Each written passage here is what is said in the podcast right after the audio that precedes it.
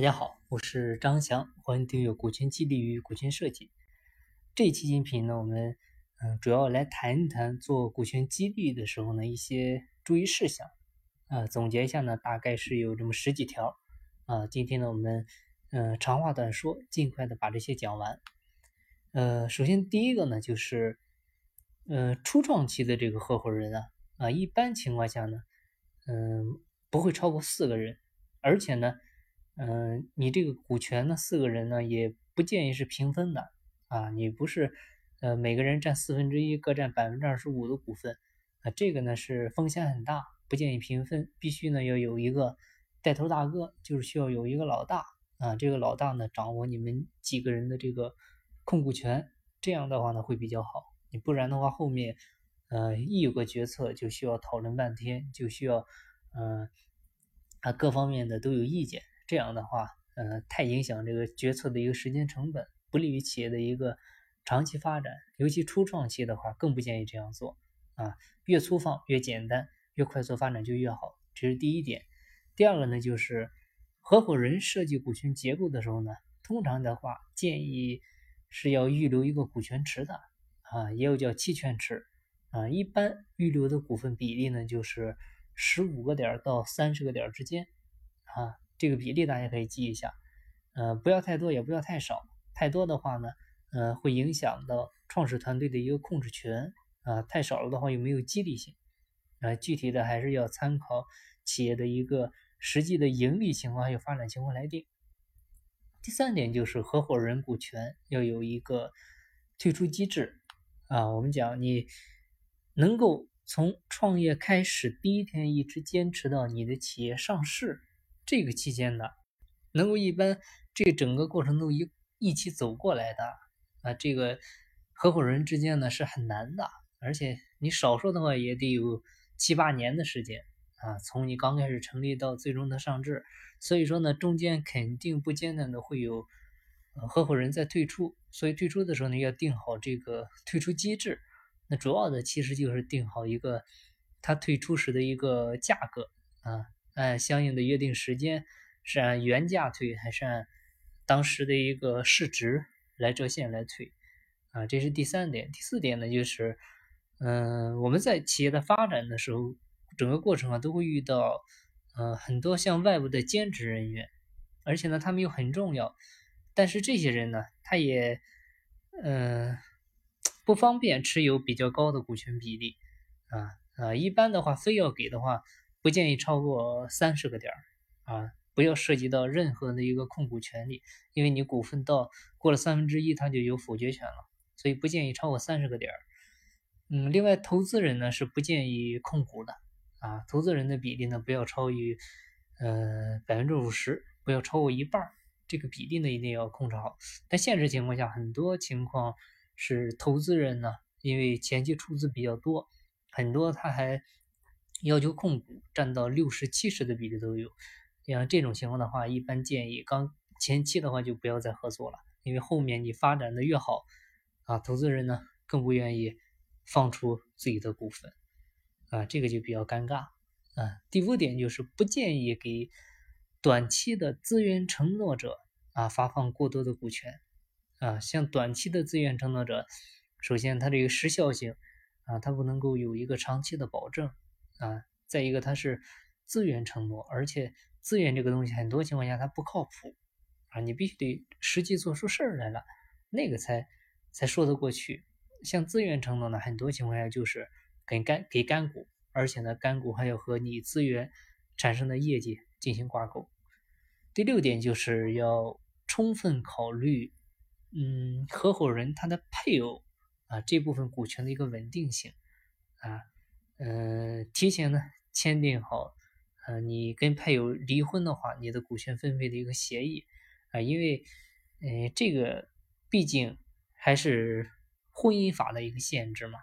啊，所以呢，提前协议约定好更好。这个具体的案例我们不详细讲了，你感兴趣的话可以，呃，再自己搜索一下，啊，土豆条款啊，类似这样的关键词，再详细的了解一下。嗯，第七点呢就是。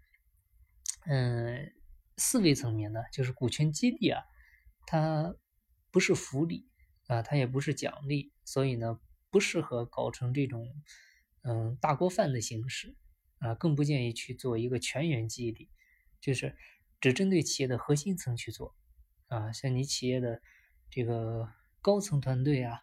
啊，必须它的工龄啊各方面达到一定的级别，这个才可以。啊，如果全员都做的话，成了吃大大锅饭了，你的股份呢也就没有稀缺性，也就没有。吸引力了。第八点就是股权最好是让员工花钱来买啊，你不要直接就挺大方的就送给员工了啊。我们都知道白给的不珍惜啊，这个道理呢大家都懂。第九个就是，嗯，这句话比较好，就是自古以来呢啊都是不患寡而患不均啊，就是我们要做股权激励呢，就要尽量的把这个呃标准。给它做的相对的公平，做的相对的合理啊。同时呢，你的发放标准一定要公开啊。发放标准是什么呢？就是这个员工他达到了什么样的要求，什么样的级别，就有资格啊来作为股权激励的对象，获取作为这个股东的一个收益啊。通常情况下呢，会参考他的工龄啊。你比如员工入职满两年以上啊，再一个呢，参考他的业绩。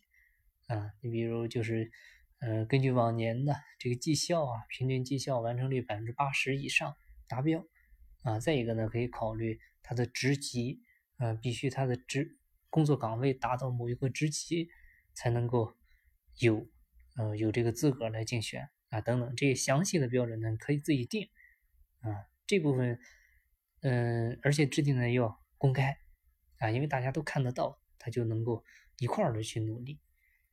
嗯，这个第十条呢，就是做股权激励的目的呢，真正的是能够做到拿到股权激励的这部分对象呢，真正的是被激励到的啊，然后没拿到的股权激励的那部分呢，他可以预期啊，可预期的意思就是他看得见、够得着啊，啊，他看得见这部分人真正的有收益了，那我需要达到什么样的标准、什么样的目标才能够？也跟他们一样能够有收益呢，这个时候他就会很有干劲儿啊。这个时候你整个的公司内部所有团队员工的积极性不就被调动起来了？第十一条就是，呃，就是一定要让这些员工呢有参与感啊，并且呢他属于自愿参与的啊，让员工呢有主动的选择权，而不是被动选择。所以你不要强求某个人去。啊，我给你股份，你一定要买啊！你这样的话，做股权激励就失去意义了。他一点的主动性都没有，还强制的，心里面不但不会感激你，甚至呢还会反感你，那样就没有意义了。第十二点呢，就是股权激励的方案制定好呢，嗯，你需要在公司的内部啊做一个呃启动大会啊，也叫动员大会，就是让员工呢能够。充分理解你做这件事的意义啊，这件事到底是怎么做？哎，真正的是把大家的积极性能够调动起来。嗯，这个时候呢，像企业外部的人员啊，一些管理顾问呢，你过去宣讲，嗯，大家有员工的有疑问呢，针对于毕竟是第三方人员啊，你可以提问，他也更加的能够更加的中肯，让员工呢也能够更加的相信。第十三个就是股权激励的制定呢。需要全盘进行一个综合考虑啊，你不能只看短期的，要放长了，长期去看。你比如企业，如果你以后上市了怎么办？你进入资本市场，这个股份应该怎么处理啊？你实股入股呢，还是说到时候给大家几倍的收益来进行退出啊？这个就跟拆迁补助一样，你到时候你是要钱还是要房子啊？需要把这些标准、这些条件呢提前都定好。嗯，下一个呢，就是股权激励呢，它是基于业绩啊来考虑设立的啊，需要充分的和业绩挂钩啊，你不能给了股份之后就不看业绩了啊，光等着分红不干活了，那最终呢，所有人能够分的红越来越少，那你股权激励一点意义都没有，反而成了反作用了，那你做就没意义了，而且这里的业绩呢，它不只是指我们平时。提的这个销售的业绩、业务人员的业绩，啊，它综合考量你职能人员还有你的绩效业绩啊，啊，你的工作完成量啊，这些都是业绩啊，要综合来看这件事。嗯，第十五条呢，就是嗯，还是为了避免一些法律纠纷啊，因为我们知道，嗯，这个所有的合伙人呢，最终都会有散伙的，而且现在员工的离职率是越来越高啊，随着九零后。下一步，零零后啊进入这个工作岗位，你会发现整个团队呢会越来越难带。这个时候离职呢就会很正常。那如果他作为股权激励对象在离职啊，嗯你这个时候就要规范好了，定好这个退出机制啊，标准就是，呃，你比如说几年内、五年内退股的话，他投资了原价再退给他，五年之后呢按市价，然后你退的时候呢做一个。延期支付，啊，分期再付给他，这样呢，好处是不影响公司的现金流，团队呢也能够趋于稳定。嗯，下一条，嗯，股权激励的方案制定呢，我们讲需要前期做一个充分的调研，啊，就是你每家公司它都是一个独立的个体，啊，都是独立存在的，都有自身的一个特殊性，啊，你不能看到你同行谁谁谁。啊，或者那些大企业做的这个非常的好，你就严格的按照他们那个模板来，不要这样做啊！你学的人家公开的只是皮毛啊，真正的内核东西那些很多是不公开的。你严格按照他那个去做，最终可能只是嗯搬起石头砸自己脚了啊！你自以为能够收获很多，所以呢，不建议这么做。啊，不要照着模板硬硬抄硬改，那个没有意义。所以很多，嗯，朋友加微信上来要模板的，我一般也不会给他，哎，因为给你的话反而会害了你。啊，你只有深入的了解自己企业的情况，你做股权激励的一个初衷，啊，你最适合的股权激励的方式，啊，这些都调研清楚了再去做这件事。嗯，最后一条吧。就是我们为了保证股权激励方案制定更加的公平，更加的呢有说服力，更加能够让员工信服啊，很多情况下建议呢是让员工团队他亲自来做这件事，让他们来定这个方案啊，然后呢第三方啊像一些嗯就像我们这样的身份啊做这个管理顾问呃或者一些律师团队啊，他可以作为这个第三方来监督把控。大家去做啊，你别呃犯一些这个法律方面的风险，比如一些管理方面相冲突的地方啊，把这些呢给大家做规范，嗯，让自己员工自己来做的好处呢，就是到以后这个方案他觉得不合适的时候呢，他也不能说什么，因为这个方案当时呢都是大伙你们自己定的啊，你自己定的方案你都不信。那也怪不着老板什么了，所以最后呢，大家都得按照这个制度去执行就好了啊！你你不同意也不行，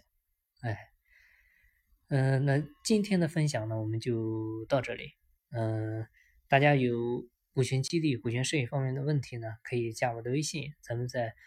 呃详细的深入沟通啊。我的微信号是四零六八九三四六四，